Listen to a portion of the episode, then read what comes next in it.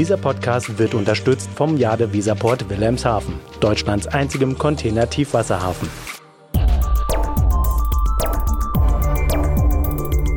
DVZ, der Podcast. Am Einsatz von Drohnen in der Logistik arbeiten Dienstleister, Industrieunternehmen, Wissenschaftler und Start-ups seit Jahren. Dennoch scheint die Lieferung per unbemanntem Flugobjekt noch weit in der Zukunft. Oder vielleicht doch nicht? Hallo und herzlich willkommen zu einer neuen Folge unseres DVZ Podcast. Mein Name ist Robert Kümmerlen, ich bin Mitglied der Chefredaktion der DVZ und heute geht es um Lieferdrohnen. Und zwar in allen Größen. Bei mir im Studio ist meine Kollegin Carla Westerheide, die sich mit diesem Thema mal vertraut gemacht hat. Carla, ähm, fangen wir gleich mal hier vor unserer Haustür in Hamburg an. Ähm, hier gibt's das deutschlandweit erste U-Space Reallabor. Da muss ich zunächst mal fragen, was ist ein U-Space? Ganz banal gesagt, es ist ein abgegrenzter Luftraum, der in der Länge, Breite und Höhe begrenzt ist. Und dort können oder könnten Drohnen in Zukunft einfacher unterwegs sein, als das jetzt der Fall ist. Das Konzept kommt von der Agentur der EU für Flugsicherung, kurz EASA. Die hatte im April neue Verordnungen für den Einsatz von Drohnen zu kommerziellen Zwecken verabschiedet. Und im U-Space sollen die unbemannten Flugobjekte dann auch über längere Strecken und ohne Sichtkontakt und in bis zu 120 Metern Höhe zum Einsatz kommen. So, ab Januar 2023 sollen die EU-Mitgliedstaaten dann so einen U-Space einrichten können. Und deswegen gibt es auch das von dir angesprochene Reallabor, um nämlich das, was es bislang ja eben nur theoretisch gibt, mal in die Realität umzusetzen und zu gucken, wie das Ganze ab 2023 denn dann auch wirklich funktionieren kann. Das Ganze wird geleitet von der deutschen Flugsicherung, DFS, und dem Start-up und Tochterunternehmen Dronic, das sich mit der Integration von Drohnen im Luftraum auseinandersetzt. Und dieses Reallabor ist angesiedelt hier bei uns im Hamburger Hafen. Und du hast dich mal mit den Machern getroffen? Ich habe mich mit den Machern getroffen, ganz genau. Unter anderem mit Angela Kies, die die Abteilung unbemannte Luftfahrzeugsysteme bei der deutschen Flugsicherung leitet. In Hamburg ist unser Ziel, das U-Space-Konzept, was bis dato zu großen Teilen nur auf dem Papier besteht, in die Realität umzusetzen. Zu schauen, wie arbeiten die Akteure, die in einem U-Space vorgesehen sind, zusammen, wie tauschen sie Daten aus, wie geben sie Daten an den Drohnensteuerer weiter und wie kann das Ganze sicher und effizient vonstatten gehen. Das klingt ja durchaus nach einem größeren Vorhaben, das, wenn ich das richtig verstehe, für die Logistikbranche durchaus von Nutzen sein kann. Ja, genau das habe ich auch den Geschäftsführer von Dronic gefragt, Jan-Erik Putze. Ähm, ich habe ihn gefragt, wie das Ganze denn äh, die Zukunft der Logistik beeinflussen kann. Vielleicht fangen wir mal damit an zu beschreiben, wie es denn aktuell außerhalb eines U-Spaces stattfindet. Also wenn Sie eine, einen Transport planen, bedarf das einer relativ intensiven Vorarbeit. Dass sie müssen Anträge stellen, sie müssen Konops schreiben, sie müssen äh, sich ausbilden lassen, sie müssen, sag mal, sie müssen es vor allem anmelden und dann brauchen sie einen Sachbearbeiter, der das bearbeitet, der auch das auch schnell macht. Das heißt, sie können heute nicht sagen, ich möchte morgen fliegen. Das geht außerhalb des U-Spaces nicht. Und der U-Space gibt uns ein Regelset vor, wo ein Spediteur oder ein Logistikunternehmen sich bei einem U-Space Service Provider, der sozusagen dafür Sorge trägt, dass diese Services auch angeboten werden, sich da anmeldet und er kann dann da relativ einfach fliegen. Mit einer relativ begrenzten äh, Arbeit, die er äh, im Vorfeld zu machen hat. Das heißt, ich kann heute entscheiden, ich fliege morgen. Ich kann heute entscheiden, ich fliege vielleicht auch jetzt. Das Einzige, was ich einmal machen muss, ich muss mich halt bei diesem Anbieter registrieren. Der stellt mir ein paar Fragen, die muss ich beantworten, weiß ich im Vorfeld. Alles mache ich einmal. Und wenn ich immer dann in diesem, Opera in diesem New Space fliegen möchte, wo ich auch schon meinen Dienstleister für ausgewählt habe, dann sage ich dir nur noch, ich möchte morgen fliegen. Check doch mal, ob das geht, ob da jemand anders was angemeldet hat. Wenn er sagt, nee, dann fliege ich. So, jetzt habe ich mich natürlich gefragt, was denn da in Zukunft durch die Luft fliegt, also welche Art von Waren. Und Herr Putzer hat nochmal betont, dass klar, noch werden Drohnen für das Transportieren von zum Beispiel Gewebeproben oder solchen Dingen eingesetzt, also eher kleineren Dingen. Aber im wahrsten Sinne des Wortes gibt es da noch Luft nach oben. Ähm, sowohl bei der Größe als auch bei der Menge sind bei dem Frachttransport mit Drohnen wohl keine Grenzen gesetzt. Ich sehe alles. Ich, ich, sehe, ich sehe doch jetzt schon, deswegen diese Diskussion. Im Moment sind Drohnen natürlich, die haben Rotoren, die fliegen. Ähm, mal gibt es auch jemand, der hat sogar schon Tragflächen, der fliegt ja vielleicht längere Strecken. Jetzt werden die Dinger immer größer, immer größer, immer größer. Und irgendwann ist es ein Frachtflieger, der jetzt schon über fliegt, wo halt zwei Piloten drin sitzen, wo vielleicht in zehn Jahren dann keiner mehr drin sitzt. Also ich möchte das gar nicht so nur auf diese ganz kleinen Drohnen fokussiert wissen, weil ich glaube, der, Trans der Transport- oder Logistikmarkt der Zukunft sieht so aus, dass wir vielleicht in der bemannten Luftfahrt irgendwann nochmal teilweise unbemannte Luftfahrzeuge haben. Was ist das dann? Ist es dann unbemanntes Luftfahrzeug oder ist das dann eine Drohne? Wie definiere ich dann das später? Okay, das heißt also, wenn wir von Drohnen im Lieferverkehr sprechen oder Drohnen, die im U-Space unterwegs sein werden, dann reden wir nicht von Paketdrohnen oder überhaupt kleineren Flugobjekten, sondern eher von Dingen in der Kategorie, die auch einen Kühlschrank durch die Lüfte befördern könnten. Ja, ganz genau. Also wir reden jetzt nicht von der, wie genau gesagt hast, wie der von der Paketdrohne, was weiß ich, ein Amazon, das uns ähm, unsere bestellte Ware im Nullkomma nichts in den Vorgarten liefert, sondern ähm, na klar, also ein U-Space könnte auch in einer Stadt für die Auslieferung auf der letzten Meile eingerichtet werden. Aber das ist natürlich deutlich aufwendiger und hier geht es erstmal um die vorletzte Meile, also zum Beispiel von einem Depot zu einem regionaleren Depot. Und deswegen ist der Gedanke, dass wir hier von eher größeren Drohnen sprechen, genau richtig. Und mit dieser Feststellung habe ich dann den Dronix-Geschäftsführer Jan-Erik Putze und auch Angela Kies von der Deutschen Flugsicherung am Ende dann doch etwas ins Grübeln gebracht. Ich meine, diese Frage hat man noch nie wirklich jetzt mal gestellt. Ab wann ist es denn eigentlich eine Drohne und ab wann ist es dann ein unbemanntes Luftfahrzeug? Oder ist das das Gleiche? Also die Definition gibt ein bisschen was her, aber das hört dann aber einer gewissen Kilogrammzahl auf. Also die, die EU-Verordnung kennt drei Kategorien. Also ne, Open oder, das, was wir da geflogen sind, ich sag mal unter 250 Gramm, dann haben wir dann Open und dann haben wir ähm, ähm, Specified und wir haben Certified. Und Certified ist nachher alles, was hört das im Weltall auf? Ja, beziehungsweise im Weltall ist dann wieder unkontrollierter Luftfahrt. Genau, stimmt, hast recht. Also das ist echt eine spannende Frage. Was hier jetzt erst einmal in einem Reallabor erprobt wird, also quasi erstmal auf dem Papier, das ist somit für einige Firmen schon fast Realität. Glaubst du denn, Carla, dass eines Tages unbemannte Flugobjekte den Himmel beherrschen werden? So, ich muss mich jetzt mal outen. Ich bin eigentlich kein Drohnenfan. Aber je mehr ich mich mit dem Thema beschäftigt habe, desto mehr glaube ich dann doch an die Zukunft dieser ähm, unbemannten Flugobjekte, die dann vielleicht wirklich mal einen Kühlschrank von A nach B transportieren werden. Meine letzten Zweifel konnte Svilin Rengelov ausräumen oder zumindest fast. Rengelov ist einer der Gründer der Firma Dronamics. Das Unternehmen sitzt in Sofia in Bulgarien und ist, nach eigenen Angaben, der führende Hersteller von Drohnen. Und ähm, auch diese Drohne hat nichts mehr mit einem kleinen Flugobjekt mit Rotoren zu tun, mit der Amazon vielleicht vor einigen Jahren dann schon mal so eine Tüte Popcorn ausgeliefert hatte. Das hier ist ein richtiges Flugzeug mit 16 Meter Flügelspannweite. Also das ist wirklich nichts für die Innenstadtbelieferung. Die Black Swan, so heißt die Drohne von Dronamics, die kann bis zu 350 Kilogramm transportieren und das über bis zu 2500 Kilometern. Und dann wird's halt langsam interessant, denn Rengelov hat mir erklärt, dass sie sich auf die mittlere Meile ähm, konzentrieren wollen und auch warum. If you have tier 2 city to tier 2 city, especially in a market like Europe where, you know, there's no customs, you could reason that it's much easier to fill up a smaller city to a, another smaller city to fill up 350 kilograms and activate that flight, you know, directly. And if you don't have a pilot or crew on board, it's even easier. It goes not just for airplanes, but for all the other autonomous cars or trucks uh, and so on. When you remove the crew, you can finally adapt to these predictive uh, analytics algorithms and you know send the devices where they're needed kind of like moving them like chess pieces on a board Also ich übersetze mal kurz oder fasse mal zusammen. Er sagt also, dass es effizienter ist, kleine unbemannte Flugzeuge direkt von Kleinstadt zu Kleinstadt fliegen zu lassen, als Waren erst einmal zu einem zentralen Punkt zu liefern, von wo sie dann wieder umgeladen werden und zu einem weiteren Umschlagspunkt gebracht werden und dann erst ausgeliefert werden. Also nur um direkt von Depot zu Depot zu fahren, lohnt sich ein LKW eben meistens nicht. Da sei es einfacher, eine Drohne mit 350 Kilogramm zu beladen und fliegen zu lassen. Das gelte zudem auch für andere autonome Fahrzeuge, also nicht nur für Drohnen, das geht auch für autonom fahrende Lkw zum Beispiel. Also sobald die Crew wegfällt, kann sich das System einfach flexibler an die Nachfrage anpassen.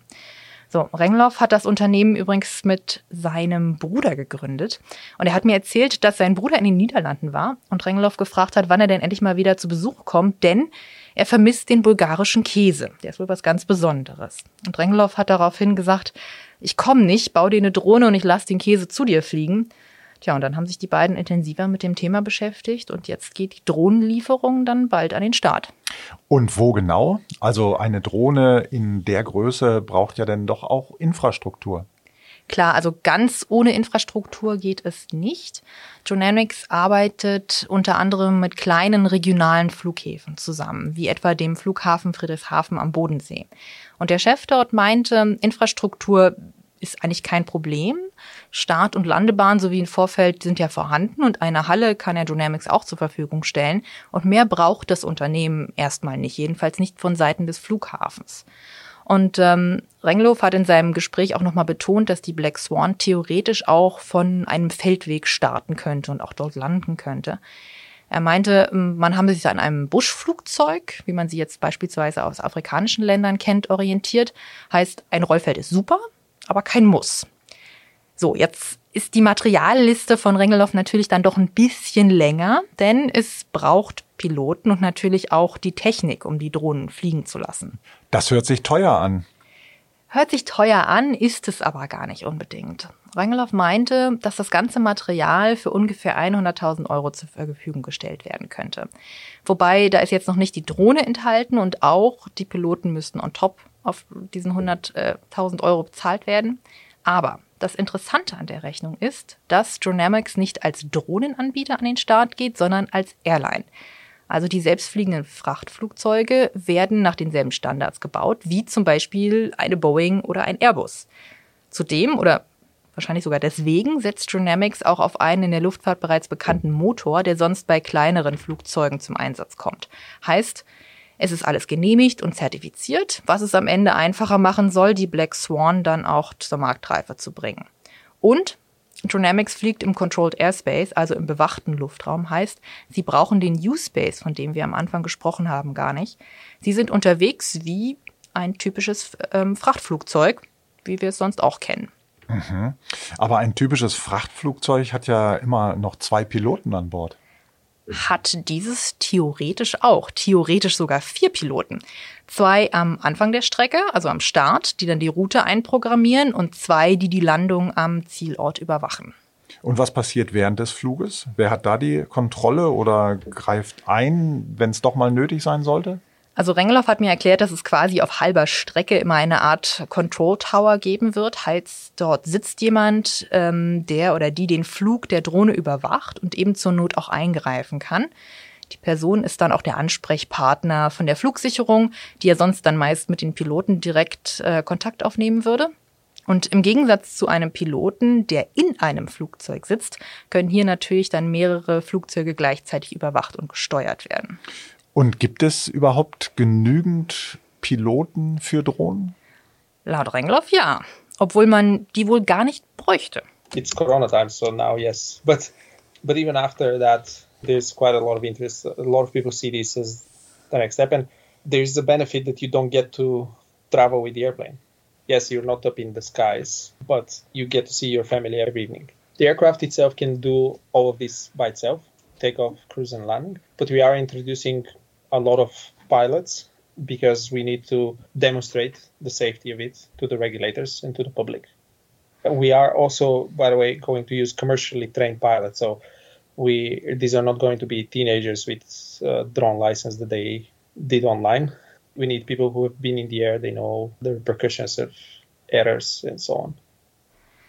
Also, aufgrund von Corona gibt es wohl genügend Piloten, die sich dann auch nach einem Job jetzt umschauen, zumal man hier natürlich den Vorteil hat, dass man abends immer wieder nach Hause fahren kann und eben nicht durch die Welt tingelt. Ähm, es ist also etwas familienfreundlicher, sagen wir mal so. Und Rengeloff betont, dass sie eben doch auf ausgebildete Piloten äh, setzen und die sich halt im Flugverkehr auskennen und eben da auch wirklich zu Hause sind. Okay, gut. Es scheint also, als seien viele der großen Fragen bereits geklärt. Doch wann wird denn nun mal tatsächlich ein Kühlschrank oder eine große Ladung Käse mit einer Drohne transportiert werden? Also wann der Kühlschrank oder der Käse durch die Lüfte fliegt, das kann ich natürlich jetzt so genau nicht sagen. Ähm, aber du hast recht, viele Fragen sind geklärt, nicht alle. Noch fliegt nichts, aber Rangelow meint, dass er in Europa die besten Chancen hat, seine Drohne dann auch wirklich in den Luftverkehr zu integrieren, weil es hier eben einheitliche Regelungen gibt. Ob eine Drohne irgendwann mal von einem europäischen Flughafen dann zum Beispiel nach Kairo oder so fliegen wird, weil das ist noch nicht geklärt. Das mit den Genehmigungen ist nämlich gar nicht so einfach. Tatsächlich wollte das Unternehmen nämlich wohl in Afrika starten, weil sie da den größten, den größten Nutzen für die Drohnen gesehen hat. Aber das war mit den Genehmigungsprozessen dann am Ende so kompliziert, dass sich dann doch für Europa entschieden hat. Mal sehen, ob die Überlegung aufgeht. Und ja, ähm, wann gehen die Drohnen in den, Sta den Start? Lustige Geschichte.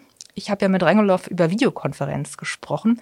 Und am Ende unseres Interviews habe ich ihn dann gefragt, ob es noch irgendwas gibt, was ich vergessen habe, ihn zu fragen. Ob es noch irgendwas gibt, über das wir noch sprechen müssen. Und er guckt mich an und sagt, Sie haben mich gar nicht zu meinem Bart gefragt.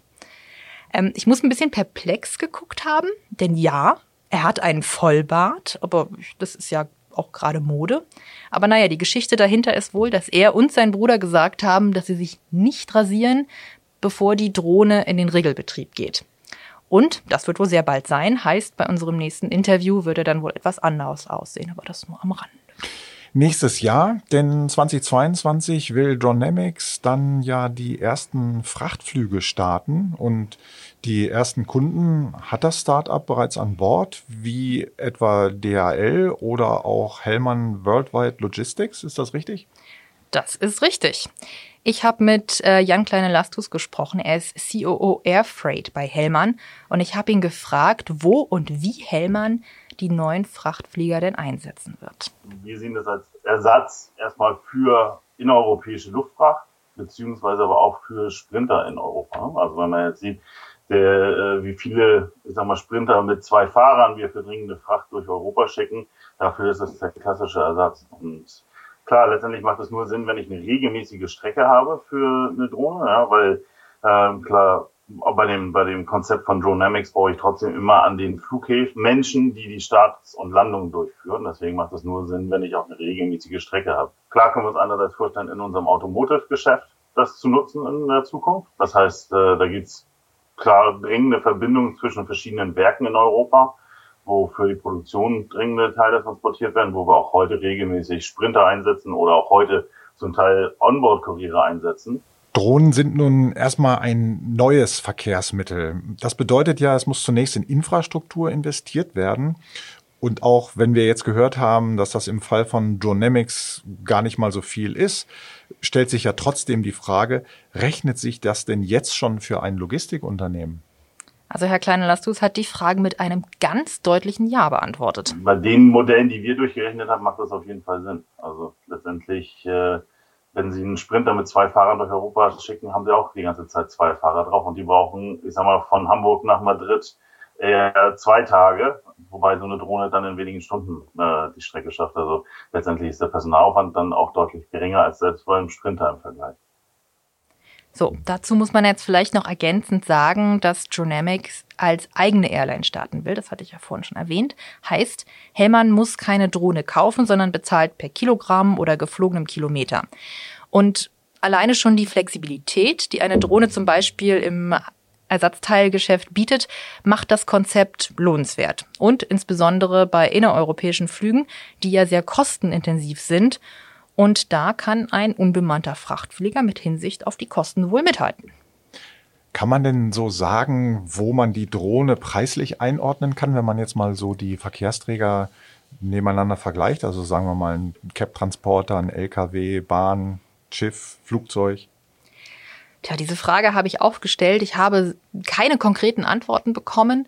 Ähm, weil das natürlich äh, immer ein bisschen darauf ankommt, wo wird die Drohne eingesetzt. Wie gesagt, Hellmann sagt, naja, wir bezahlen genau wie einem bei einem typischen Frachtflieger per Kilogramm und per Kilometer. Insofern ist es nicht so viel anders. Ähm, aber angeblich wird sich das rechnen und auch Dronamics sagt, nö, nö, ähm, das können wir deutlich günstiger anbieten, als wenn man jetzt zwei Leute mit einem Sprinter zweieinhalbtausend Kilometer durch Europa schickt. Und obwohl die Drohne nicht elektrisch oder mit Wasserstoff oder einem grünen Treibstoff betrieben wird, ist sie laut der Rechnung von Dronamics umweltfreundlicher als der Transport mit Lkw oder mit dem Sprinter. Zudem sei geplant, die Drohne irgendwann nur noch mit Biofuel zu betreiben. Aber das ist nochmal ein ganz neues Thema, für das wir heute leider keine Zeit mehr haben, Carla. Tja, nein, heute leider nicht, aber ich muss gestehen, mich hat das Drohnenfieber gepackt. Ich bleibe also dran, versprochen. Das ist schön, das freut uns. Dann nochmal vielen Dank auch an die Hörerinnen und Hörer für Ihr Interesse. Wenn Ihnen unser Podcast gefallen hat, dann können Sie ihn abonnieren. Sie finden uns auf allen gängigen Podcast-Plattformen von Apple bis Spotify. Und natürlich freuen wir uns auch über gute Bewertungen und über Feedback. Wenn Sie uns direkt kontaktieren wollen, erreichen Sie uns unter redaktion.dvz.de. Ich bedanke mich bei meiner Kollegin Carla Westerheide. Mein Name ist Robert Kümmerlen. Ich sage recht herzlichen Dank fürs Zuhören und bis zum nächsten Mal. Dieser Podcast wurde unterstützt vom Jade Weserport Wilhelmshaven, Deutschlands einzigem Container-Tiefwasserhafen.